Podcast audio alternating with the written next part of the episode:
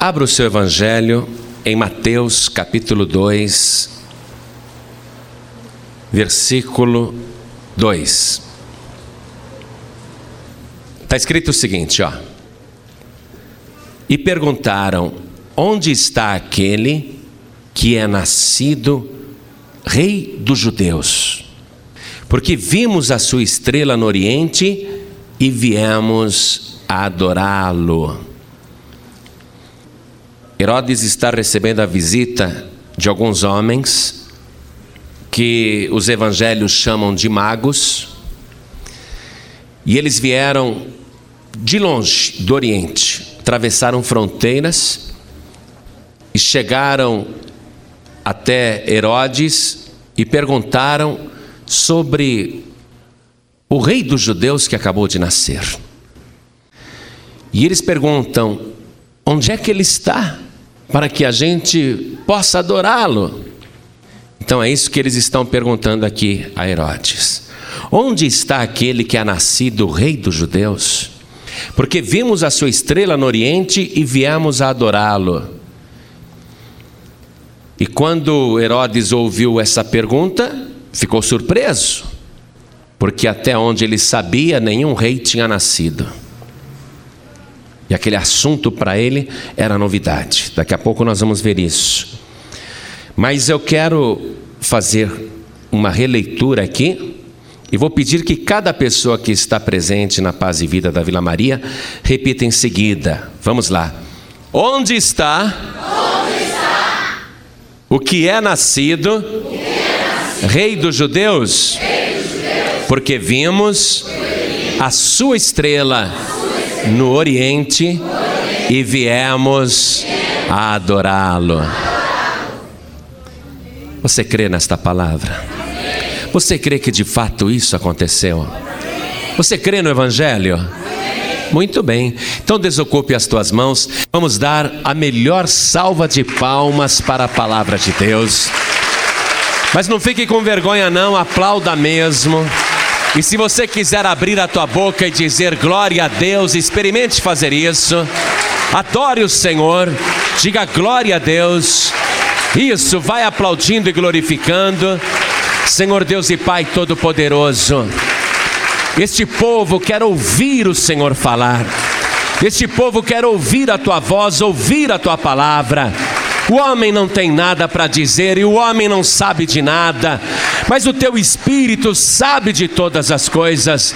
Então vem agora com teu Espírito Santo e tome a boca do pregador, tome o mensageiro agora e fale com cada vida aqui presente e que a tua palavra vá e produza o resultado para o qual está sendo mandada. Em nome do Senhor Jesus. Diga amém, Jesus. Por favor, sente um minutinho.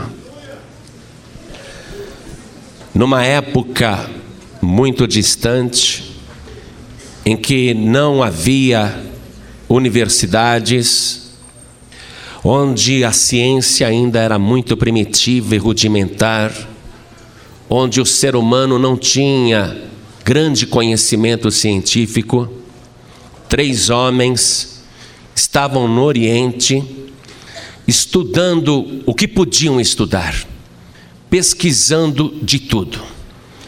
Eram autodidatas, pesquisadores, e eles também produziam remédios a partir de ervas, plantas, seivas, e eles queriam entender os mistérios da vida. E eles também observavam constantemente as estrelas, os planetas eram astrônomos primitivos, já conheciam diversos planetas e muitas coisas, mas era um conhecimento muito limitado. E lá no Oriente, do outro lado do mundo, eles viram um sinal no céu. Do Oriente, eles viram esse sinal e ficaram impressionados.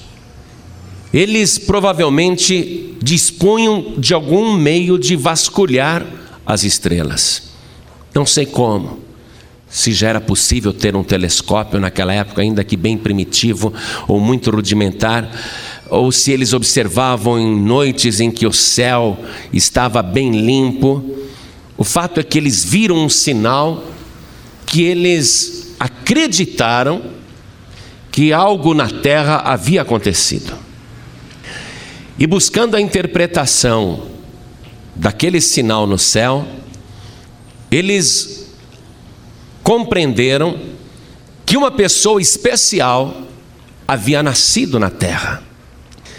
E que esta pessoa especial merecia ser adorada. Por alguma razão, eles também estavam esperando alguém que pudesse chegar nesse planeta e trazer restauração, trazer vida, alguém que fosse digno de adoração. E esses homens, então, observando aquele sinal no céu de grande luminosidade, decidiram fazer uma viagem. Uns dizem que eles vieram da Pérsia, que é o atual Irã, outros dizem que vieram de países mais distantes ainda, mas eles eram de outras nações vieram do Oriente e resolveram atravessar as fronteiras para conhecer esse ser especial que tinha nascido na terra e cuja importância era tão grande que os próprios astros estavam manifestando a sua glória. E dentro daquele conhecimento limitado e primitivo, eles começaram uma viagem extraordinária e foram até Jerusalém com o objetivo de conhecer esta pessoa que tinha acabado de nascer. Eles sabiam apenas que era um rei, sabiam apenas que ele era judeu, por isso supuseram que era o rei dos judeus. Mas nenhum rei dos judeus, humano, poderia ser digno de adoração, principalmente para o povo judeu, que acredita somente em Deus e no Deus invisível, eles estavam procurando alguém diferente, apesar de entenderem parcialmente que era um rei e judeu. Daí a pergunta: onde é que está aquele que é nascido rei do judeu? Onde é que está aquele que é o rei da Judéia? Viemos aqui adorá-lo. E essa pergunta foi feita ao rei Herodes, que era extremamente egoísta, vaidoso e um grande assassino. Ele já tinha ordenado a morte de esposas, a morte de filhos, ele já havia ordenado a morte de muitos inimigos, porque ele queria concentrar o poder. Herodes tinha um verdadeiro pavor de perder o poder, de que alguém pudesse um dia sucedê-lo. Então ele aniquilava todos os inimigos. E aqueles homens que vieram do Oriente foram fazer na inocência a pergunta que provocaria o ciúme e a inveja do rei Herodes, que naquele momento escondeu a sua preocupação, a sua perturbação e dispensou os viajantes do Oriente, que ficaram conhecidos na história como os reis magos, e ele pediu que eles aguardassem lá no palácio, providenciou acomodação para todos, para a comitiva, e fez uma reunião secreta com os sábios de Jerusalém, com o sinédrio, com aqueles que estudavam as escrituras, que estudavam as profecias. E Herodes, muito perturbado com o sinédrio reunido, disse: Que história é essa de rei dos judeus que nasceu? E os sábios de Jerusalém disseram: há uma profecia de que um dia nascerá um homem na Judéia e que será o Senhor de tudo, que será o grande rei. E Herodes não aceitou esta profecia, porque ele se julgava o rei e o senhor de tudo, ele dispunha da vida dos outros seres humanos como se elas não valessem nada. Então ele quis mais detalhes.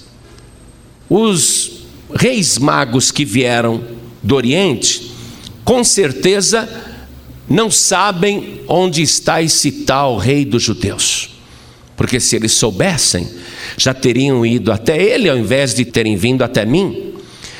É, se eles não sabem onde está esse novo rei que nasceu, nós temos que descobrir o que é que a profecia diz.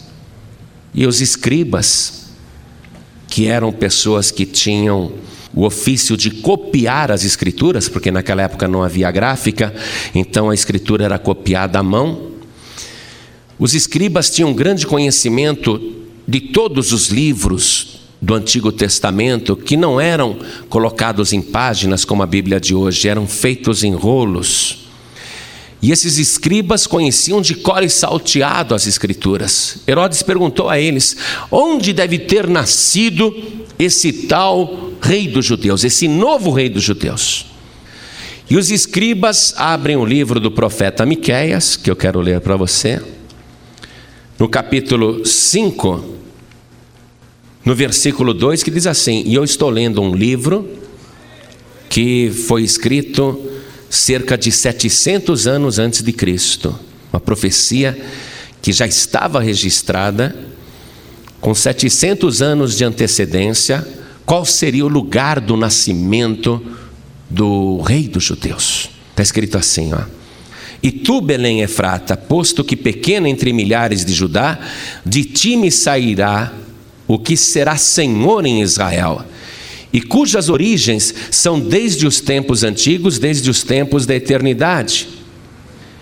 Então, a profecia dizia que uma pequena cidade chamada Belém, que era a menor entre todas as cidades da Judéia, naquela cidade iria nascer o Senhor de Israel. E os escribas mostraram esta profecia para o rei Herodes, e o rei Herodes arquitetou um plano no seu coração. Chamou os viajantes do Oriente, chamou aqueles homens que tinham vindo de longe, seguindo aquele sinal do céu, aquela estrela, e disse àqueles viajantes: Olha, continuem a viagem e tentem encontrar o rei dos judeus. E quando vocês o encontrarem, mandem me avisar, para que eu também vá até ele para adorar. E os reis magos disseram: Ótimo, vamos continuar a viagem, nós vamos achá-lo. E eles saíram do palácio de Herodes seguindo aquela estrela no céu, o brilho daquela estrela. E de Jerusalém eles foram até Belém. E chegando em Belém, encontraram realmente o menino nascido o recém-nascido Jesus, que estava numa manjedoura, porque não tinha um berço, e com a sua família, a mãe Maria e o esposo dela José, todos numa estrebaria. E aqueles reis que vieram do Oriente se prostraram diante de Jesus e o adoraram. E eles estavam dispostos a voltar até Herodes e dizer: Olha, encontramos o que é nascido rei dos judeus, sabemos onde ele está, mas antes que eles fossem de volta ao palácio do rei Herodes, eles tiveram um sonho divino, onde um anjo aparecia a eles e dizia: Vocês não falem nada para Herodes. Vocês, inclusive, voltem por outro caminho, não passem por Jerusalém. E assim, avisados em sonho, eles não voltaram para Jerusalém, retornaram ao Oriente por outro caminho. E Herodes no palácio, esperando que os reis magos viessem para dizer onde estava o novo rei dos judeus. Mas os reis magos não apareceram, o tempo passou, e quando Herodes percebeu que tinha sido enganado pelos reis magos, ele chamou os seus soldados e disse: Eu quero que vocês se dirijam à cidade de Belém e matem todos os recém-nascidos do sexo masculino, matem todos os meninos e, para não ter dúvida de que ele escapará, matem os meninos de dois anos para baixo.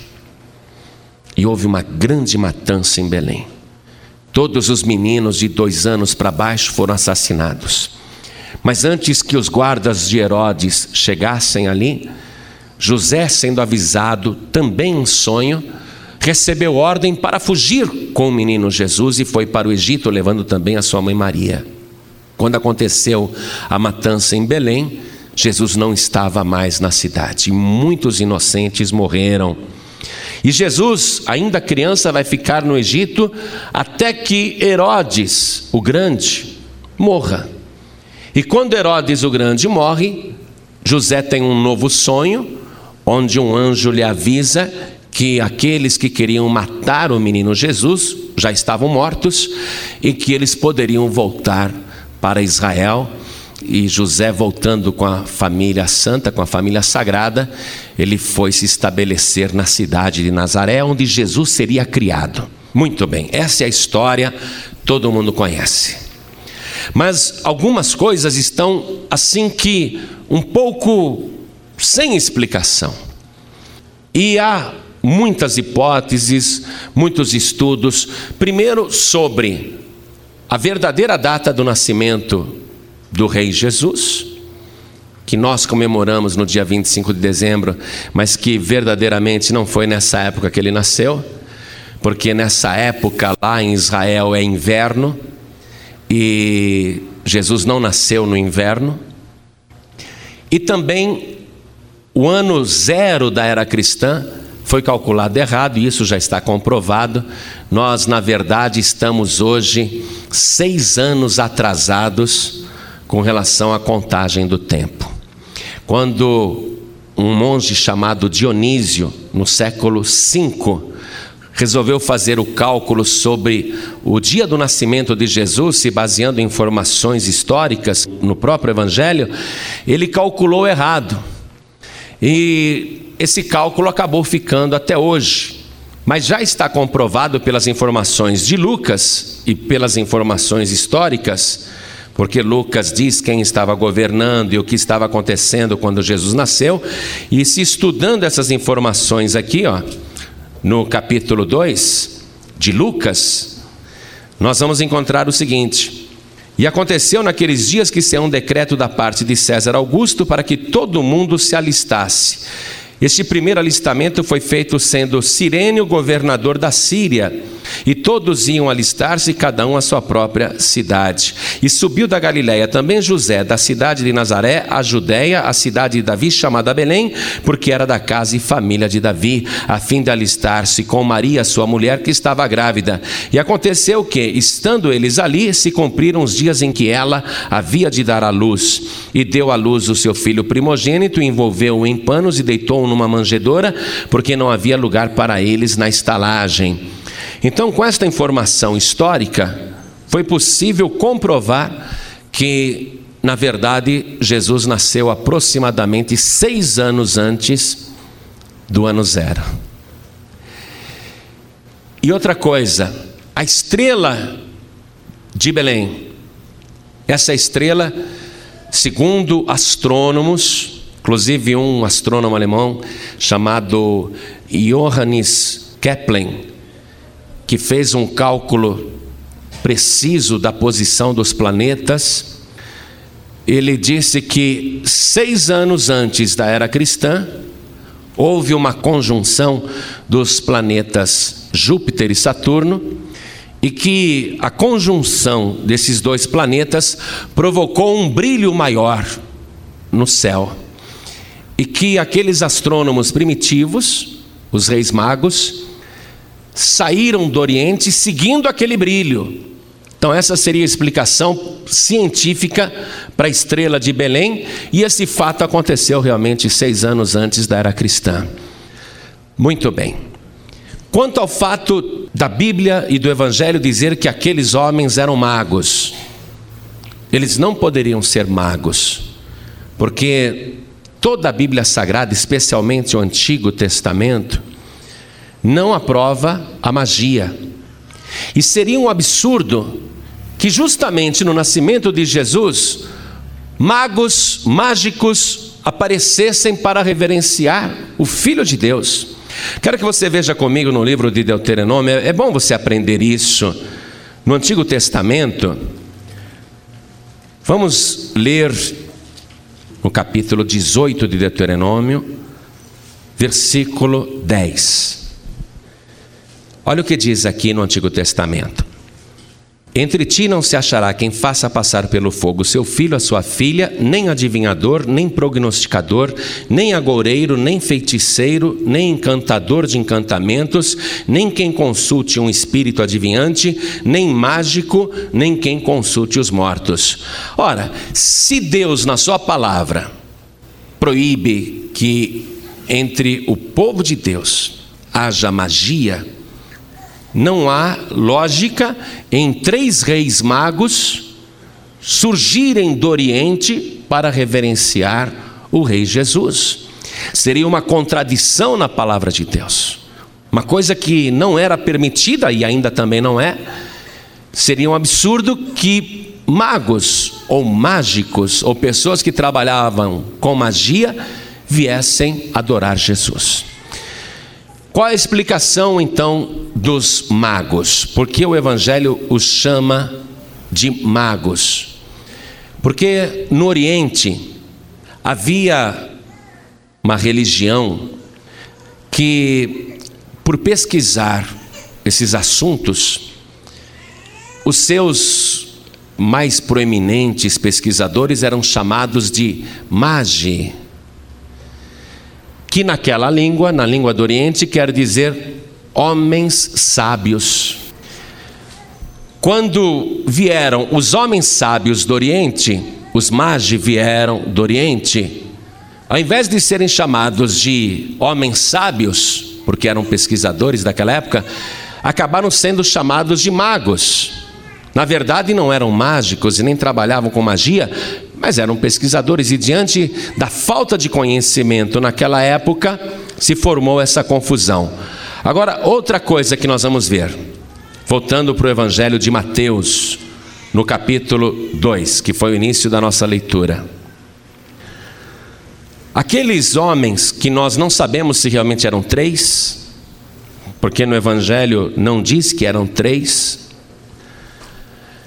Há uma suposição de que fossem três governantes, e naquela época todo governante era chamado de rei, como o rei Herodes não era rei coisa nenhuma, ele era um governador, ele era um governante. Mas todo governador ou todo governante era chamado de rei.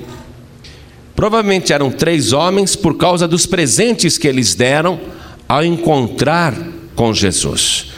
Veja aqui em Mateus capítulo 2, no versículo 11. E eles, entrando na casa, acharam um menino com Maria, sua mãe, e prostrando-se o adoraram, e abrindo seus tesouros, lhe ofertaram dádivas: ouro, incenso e mirra. Por essa pista aqui é que acabou se formando a ideia de que eram três homens, e que cada um deles ofereceu um presente diferente para o menino Jesus. Então, um teria oferecido ouro, outro ofereceu incenso e o outro ofereceu mirra. Esses três presentes realmente são proféticos, porque o ouro fala da realeza de Jesus Cristo como rei. O incenso somente podia ser oferecido a Deus. Ao oferecerem incenso para o menino Jesus, eles estão acreditando na divindade de Jesus. E veja, o Evangelho não estava escrito. O que é que esses homens tinham de informação para chegar até Jesus? Apenas uma estrela brilhando, que nós vimos que não é uma estrela. Eles têm só aquele brilho no céu, aquela pequena luz, e por aquela pequena luz, eles estão tendo uma revelação maior, que é uma revelação espiritual. E os presentes que eles estão apresentando, aqui no caso, estão mostrando coisas que são realmente verdadeiras. E o último presente foi a mirra. E a mirra era uma resina perfumada caríssima, que era utilizada somente em funeral. Como que alguém poderia oferecer algo específico para um defunto se ele tinha acabado de nascer? A mirra era usada como perfume, muita gente gostava até do seu aroma, mas todo cadáver recebia um banho de mirra E quando eles ofereceram mirra para aquele menino que tinha acabado de nascer, eles já estavam sabendo que a vida daquele menino seria destinada para a morte. É uma coisa impressionante o significado disso tudo que está acontecendo. E há também uma profecia que nós podemos considerar como parte desse plano divino, para atestar que aqueles homens deveriam ser governantes e pessoas importantes. No Salmo de número 72, se você tiver aí o livro de Salmos, abra no capítulo 72, no versículo 10. Olha o que está escrito. Os reis de Tarsis e das ilhas trarão presentes. Os reis de Sabá e de Seba oferecerão dons. E todos os reis se prostrarão perante ele, todas as nações o servirão.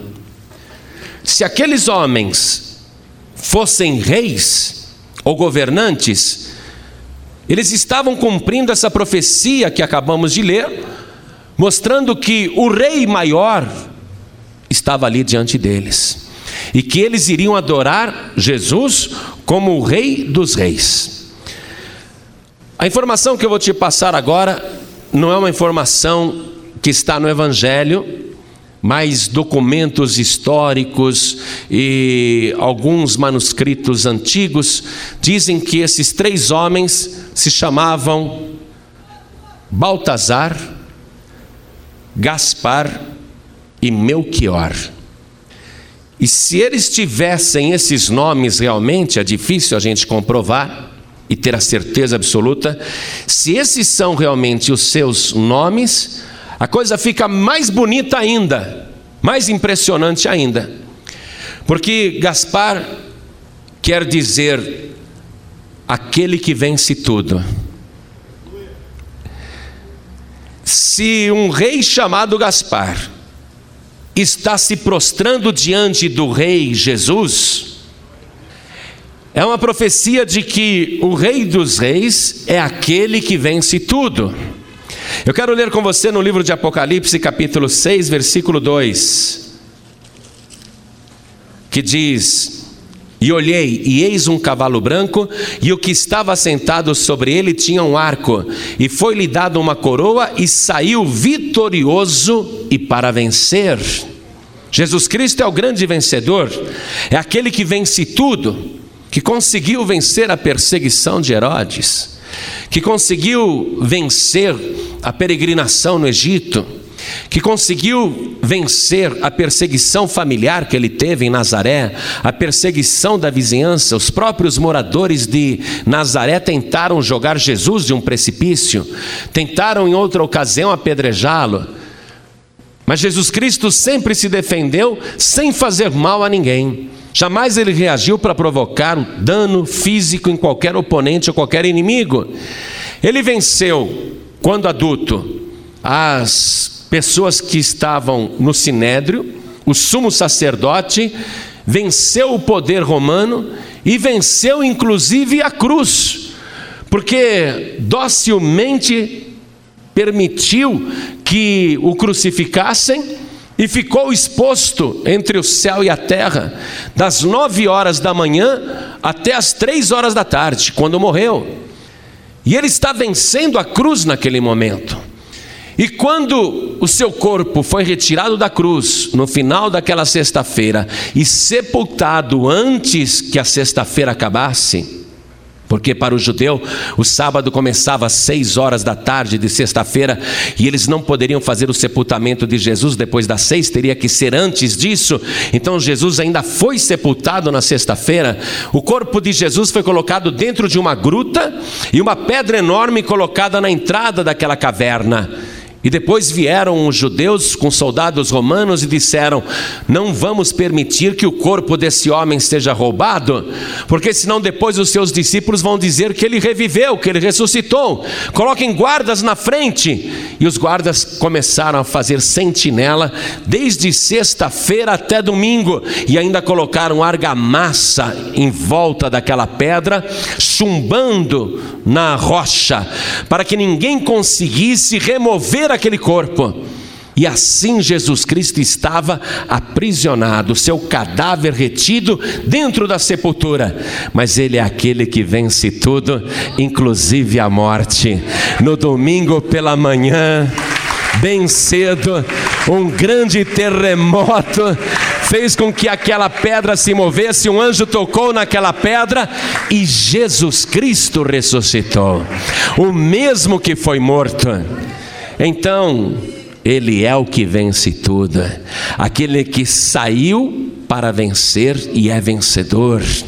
Se um daqueles reis do Oriente realmente se chamava Gaspar, é uma benção, porque também seria mais uma profecia.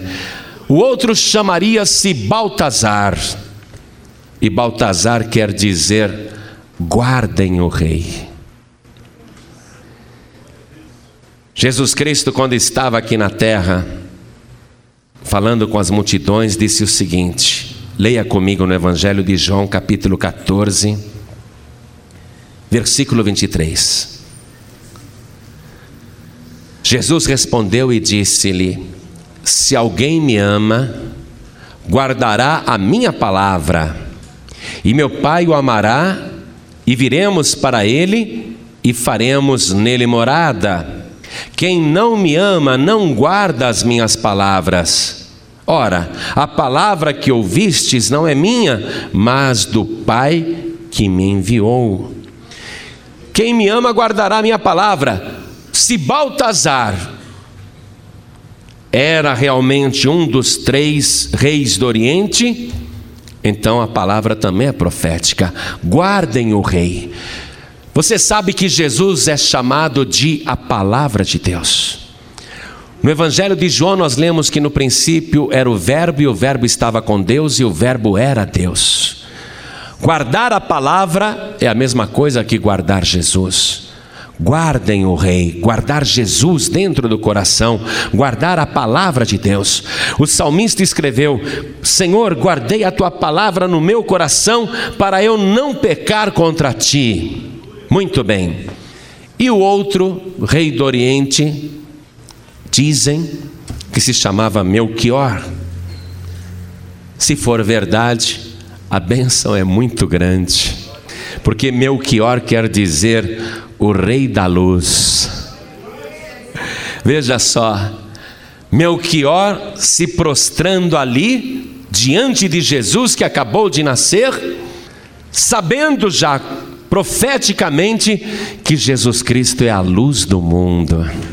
O evangelista João, ele registrou o seguinte: acompanhe comigo, Evangelho de João, capítulo 1, versículo 9. Ali estava a luz verdadeira, que alumia a todo homem que vem ao mundo. A pessoa sem Jesus está nas trevas. A pessoa que não tem a luz do mundo está em escuridão. Você pode ter qualquer outra pessoa, mas Jesus disse: Eu sou a luz do mundo e quem me segue não andará em trevas. Você pode ter preferência por outra pessoa, mas qualquer outra pessoa seria como João Batista. João Batista diz: Eu, eu sou um pavio fumegando, eu não sou nada, Ele é a luz do mundo, Ele é a verdadeira luz. Se você não tiver Jesus como luz para a tua vida, então você está em trevas. E Jesus veio para mostrar a luz verdadeira para toda pessoa que está no mundo.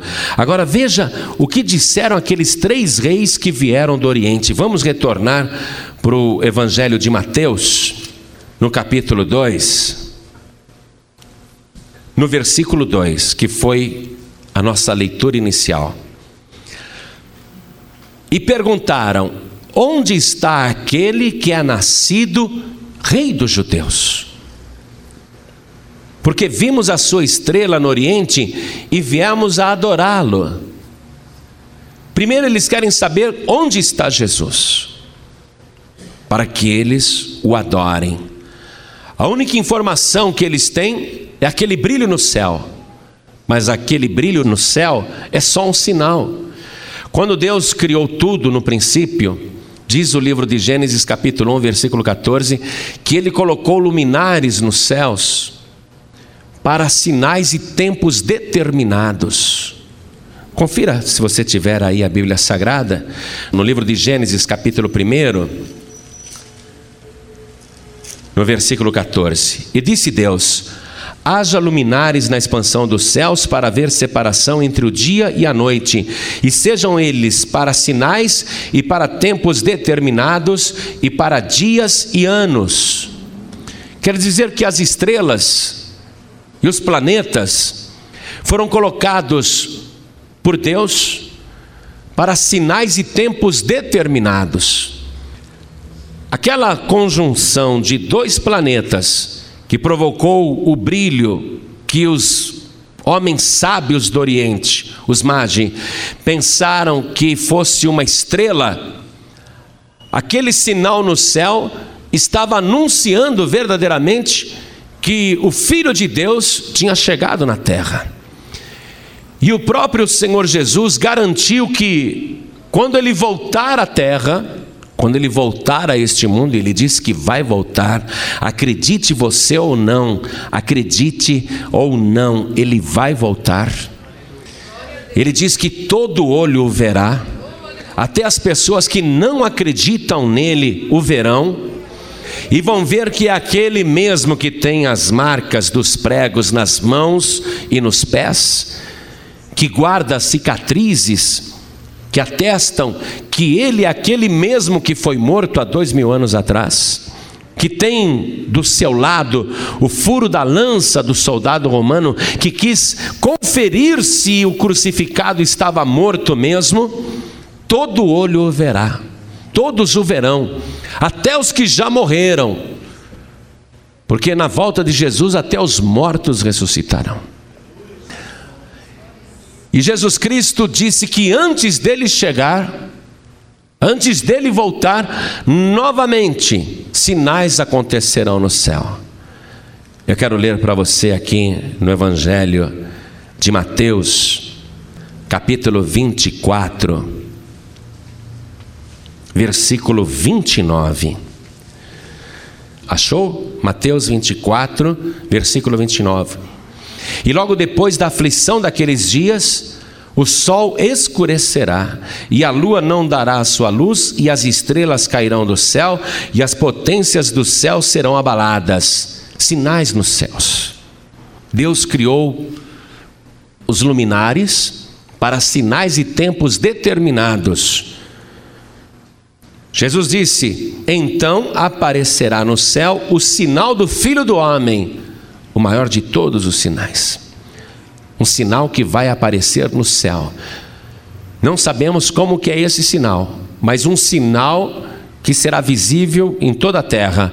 Então aparecerá no céu o sinal do Filho do Homem, e todas as tribos da terra se lamentarão e verão o Filho do Homem vindo sobre as nuvens do céu com poder e grande glória.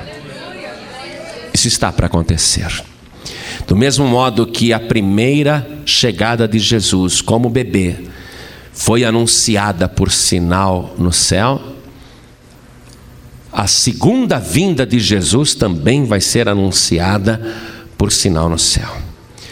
Quero que um dia você pegue, quem sabe hoje mesmo, e comece a ler o Evangelho e fique pasmo, lendo e dizendo: Isso foi realmente escrito há quase dois mil anos? Está descrevendo a nossa época. É uma coisa impressionante. Você vai começar a ler e você vai ficar estupefato, estupefata, dizendo: Puxa, mas isso já existe há muito tempo, está escrito, está retratando a nossa época. Então eu quero que você saiba disso. Jesus Cristo está para voltar, a qualquer momento ele vai voltar. E a pessoa que tiver a luz do mundo, que é Jesus, não estará em trevas. Mas aquele que não tiver Jesus como luz do mundo, vai realmente lamentar, vai querer se esconder. As profecias falam coisas terríveis para os que não creem em Jesus, para os que não acreditam que Ele é o Filho de Deus. Naquele dia, aqueles sábios do Oriente que atravessaram fronteiras para adorar Jesus, perguntando: onde está o Rei dos Judeus? Vimos o seu sinal no céu e viemos aqui para adorá-lo.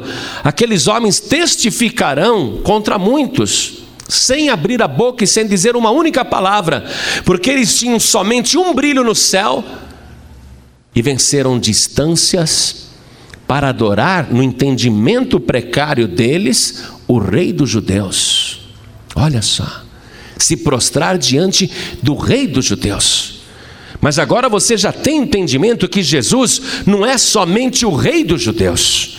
Quero que você, mais uma vez e para a gente terminar, leia comigo o livro de Apocalipse, no capítulo 19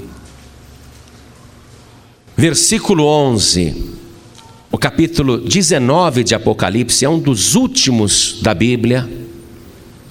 É no finalzinho do seu Novo Testamento. O versículo 11 diz assim: E vi o céu aberto, isso é uma profecia. E eis um cavalo branco. O que estava sentado sobre ele chama-se fiel e verdadeiro, e julga e peleja com justiça e os seus olhos eram como chama de fogo, e sobre a sua cabeça havia muitos diademas, e tinha um nome escrito que ninguém sabia senão ele mesmo. E estava vestido de uma veste salpicada de sangue, e o nome pelo qual se chama é a Palavra de Deus. O nome de Jesus é a Palavra de Deus. Quem me ama guardará minha palavra. Guarde o Rei. Olha só. Versículo 14: E seguiam-no os exércitos que há no céu e em cavalos brancos, e vestidos de linho fino, branco e puro, e da sua boca saía uma aguda espada para ferir com ela as nações, e ele as regerá com vara de ferro, e ele mesmo é o que pisa o lagar do vinho do furor e da ira do Deus Todo-Poderoso.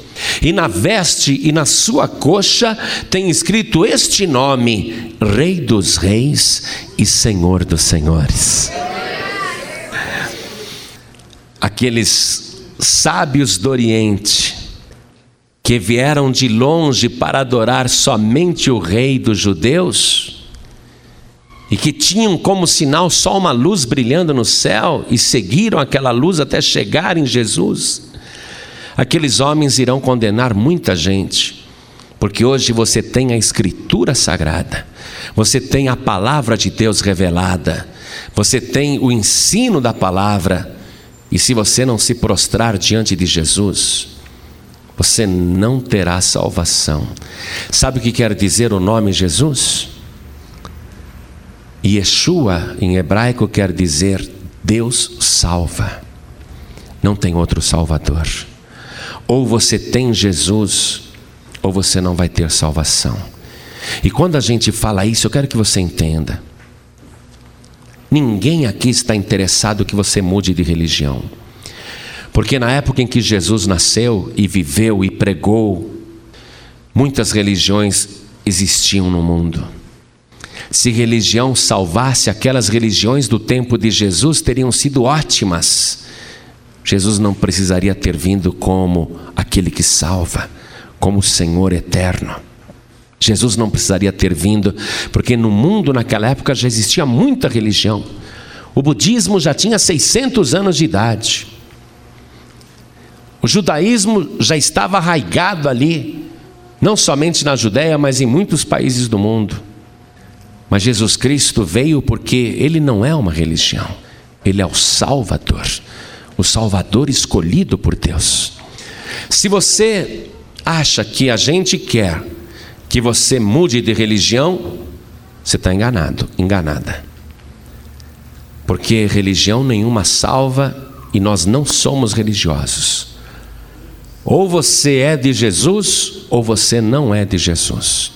Quem é de Jesus tem a luz, quem não é de Jesus não tem a luz, porque Ele é a luz verdadeira que alumia toda pessoa que vem ao mundo.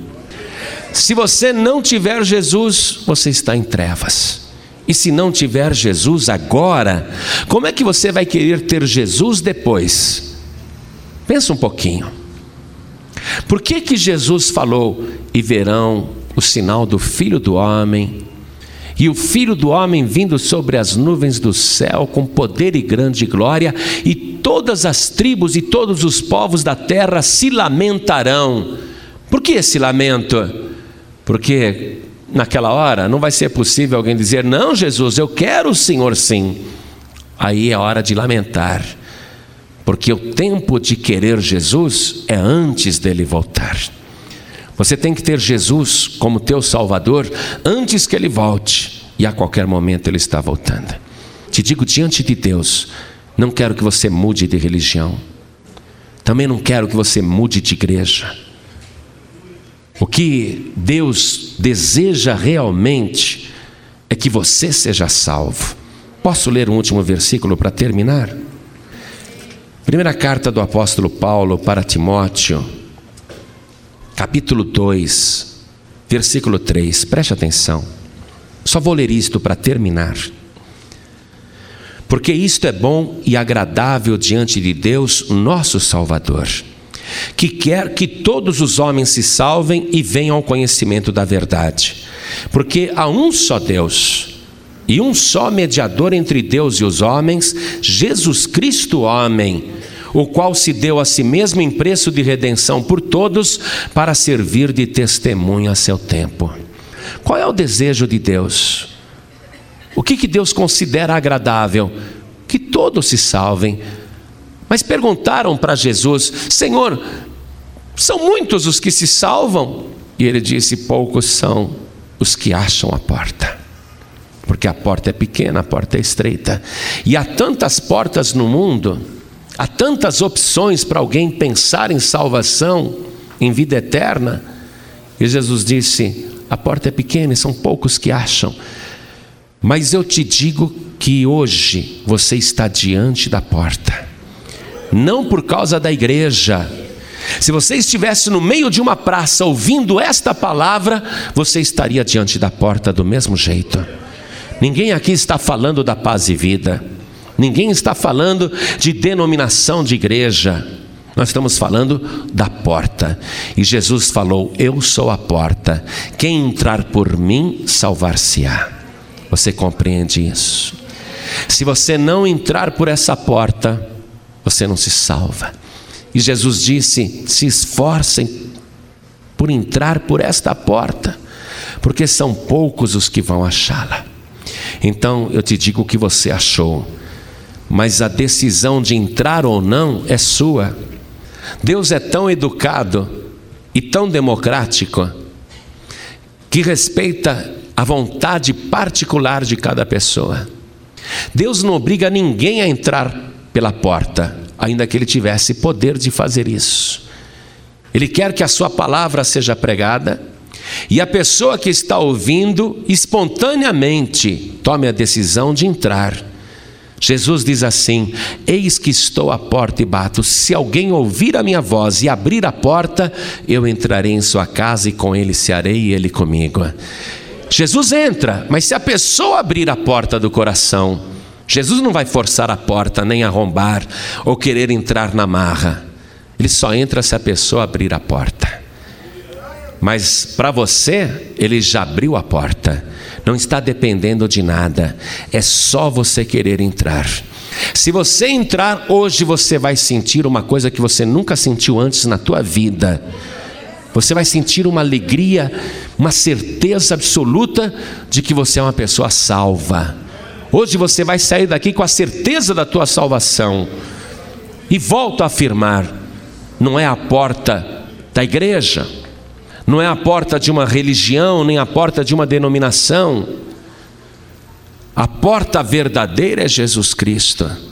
Se nós estivéssemos ao ar livre agora, e você ouvindo esta palavra, você estaria também diante da porta.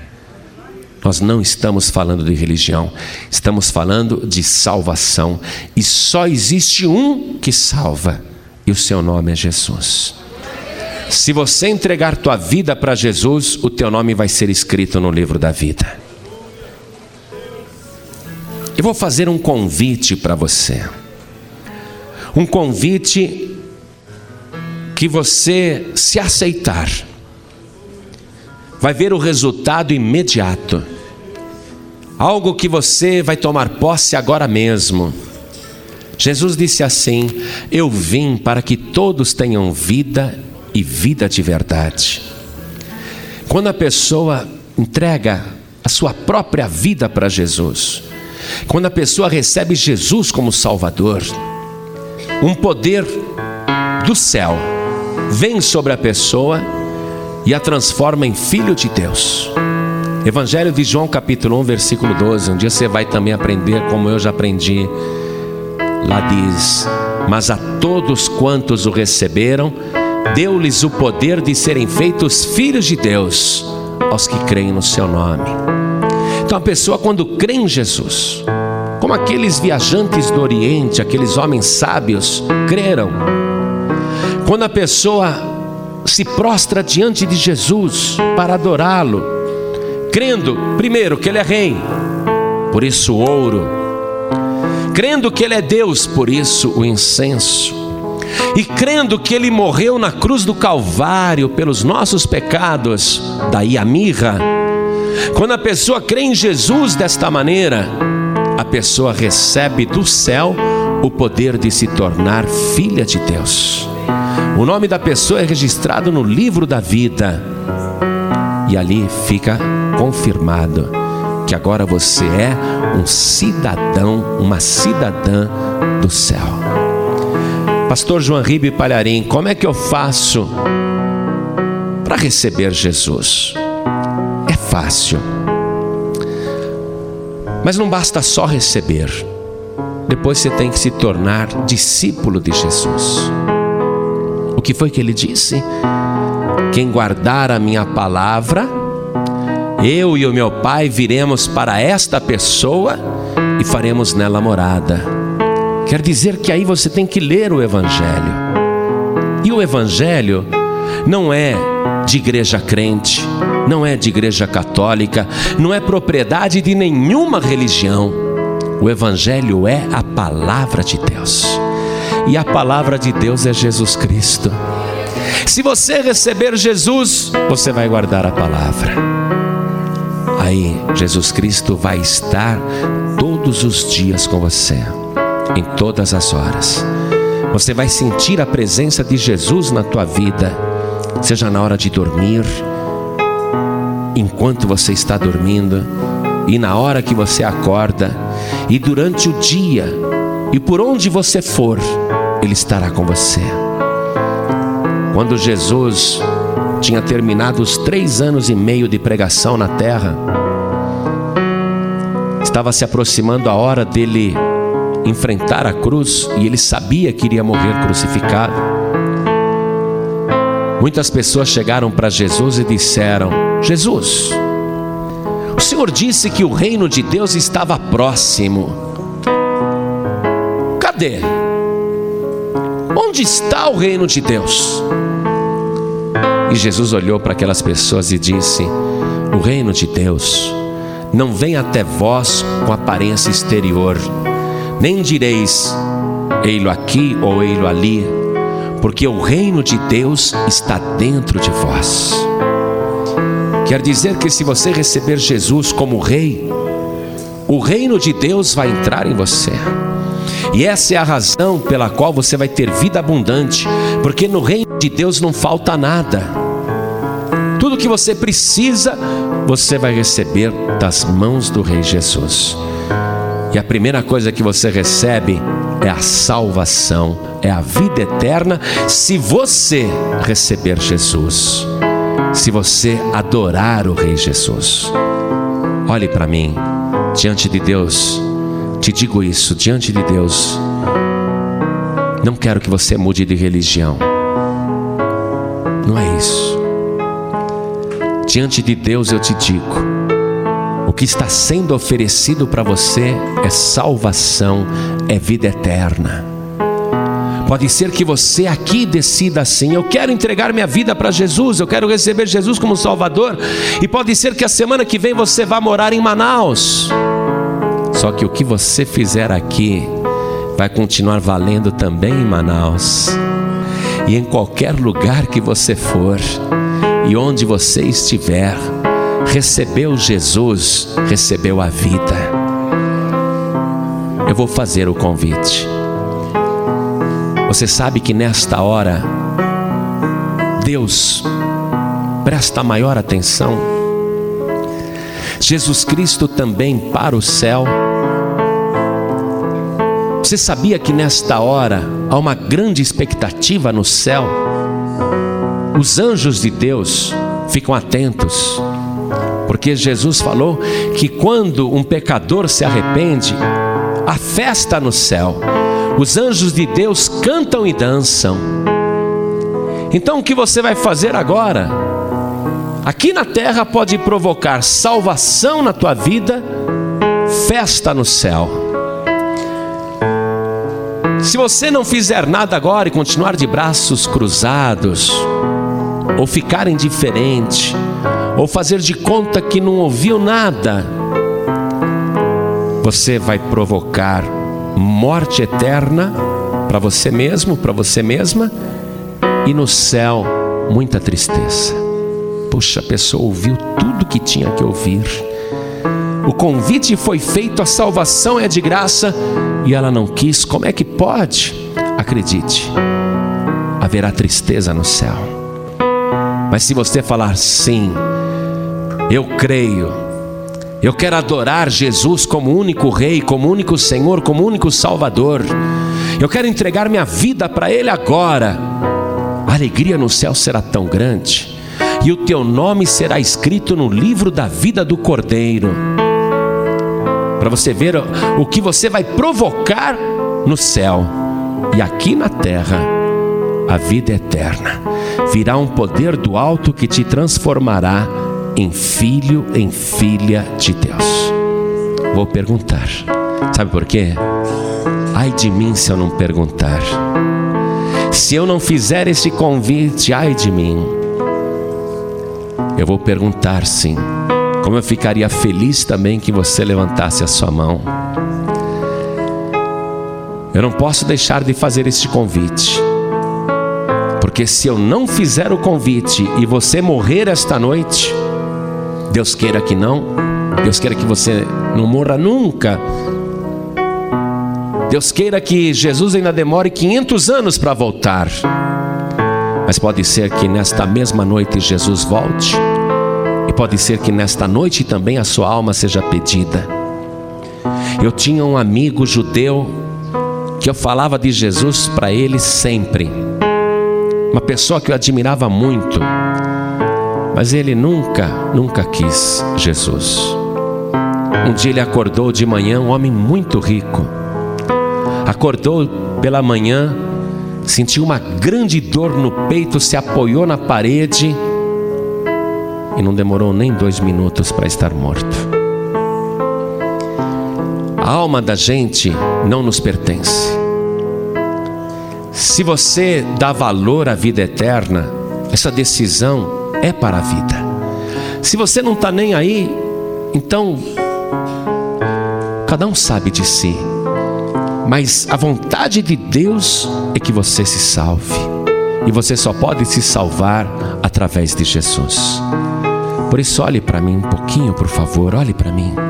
Quantas pessoas aqui, ouvindo essa palavra, querem receber Jesus Cristo, não como Rei dos judeus, mas como Rei dos reis e Senhor dos senhores?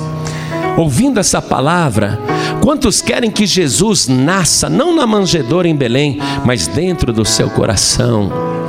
Ouvindo essa palavra, quantos querem adorar Jesus como Filho de Deus? Ouvindo o que você ouviu, quem aqui, quem aqui quer entregar sua vida para Jesus? Erga sua mão direita se você quer. Todos que querem, ergam as mãos. Oh, glória! Que beleza! Que beleza! Oh, glória! que maravilha! Você que ergueu a sua mão, não fica com vergonha não. Sai do teu lugar e vem aqui para frente comigo. Vem para cá. Cada pessoa que ergueu a mão, Vem aqui na frente, pertinho de mim. Vem para cá. E vamos aplaudir o Senhor Jesus por cada vida que está chegando.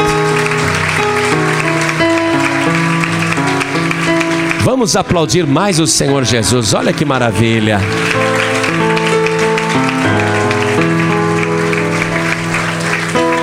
Parabéns, vamos aplaudir mais o Senhor, olha só. Essas palmas são de alegria pela tua vida.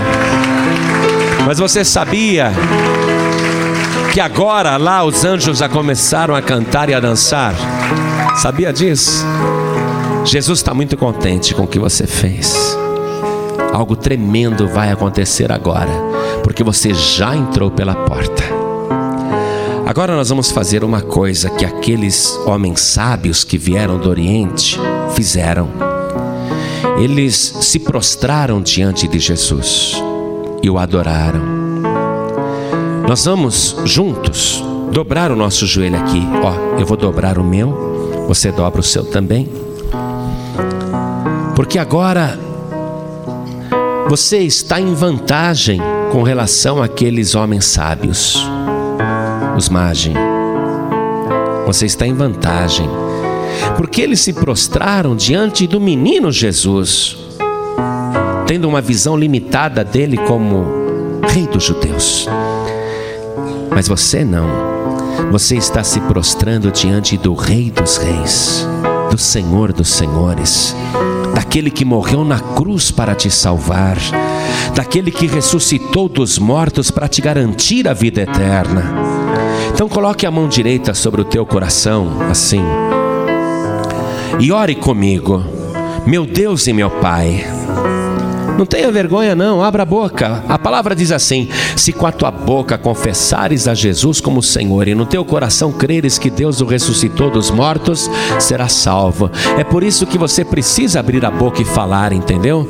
Então, esse testemunho vai valer na eternidade. Não tenha vergonha, não. Abra a boca e diga: Meu Deus e meu Pai, neste momento eu me prostro diante do Rei Jesus para adorá-lo como meu único Senhor e como meu único Salvador. Meu Pai da glória, pela tua palavra, eu te peço, me purifique agora de todos os pecados pelo sangue de Jesus e escreva o meu nome no livro da vida do Cordeiro e me dê agora a alegria e a certeza da tua salvação. Pai querido, muito obrigado, porque o Rei Jesus é nascido na minha vida e eu sei muito bem onde Ele está, aí na glória, à tua direita e aqui na terra, dentro do meu coração. Pai bendito, eu adoro o teu filho Jesus como meu único Senhor, como meu único Salvador, para sempre. Amém.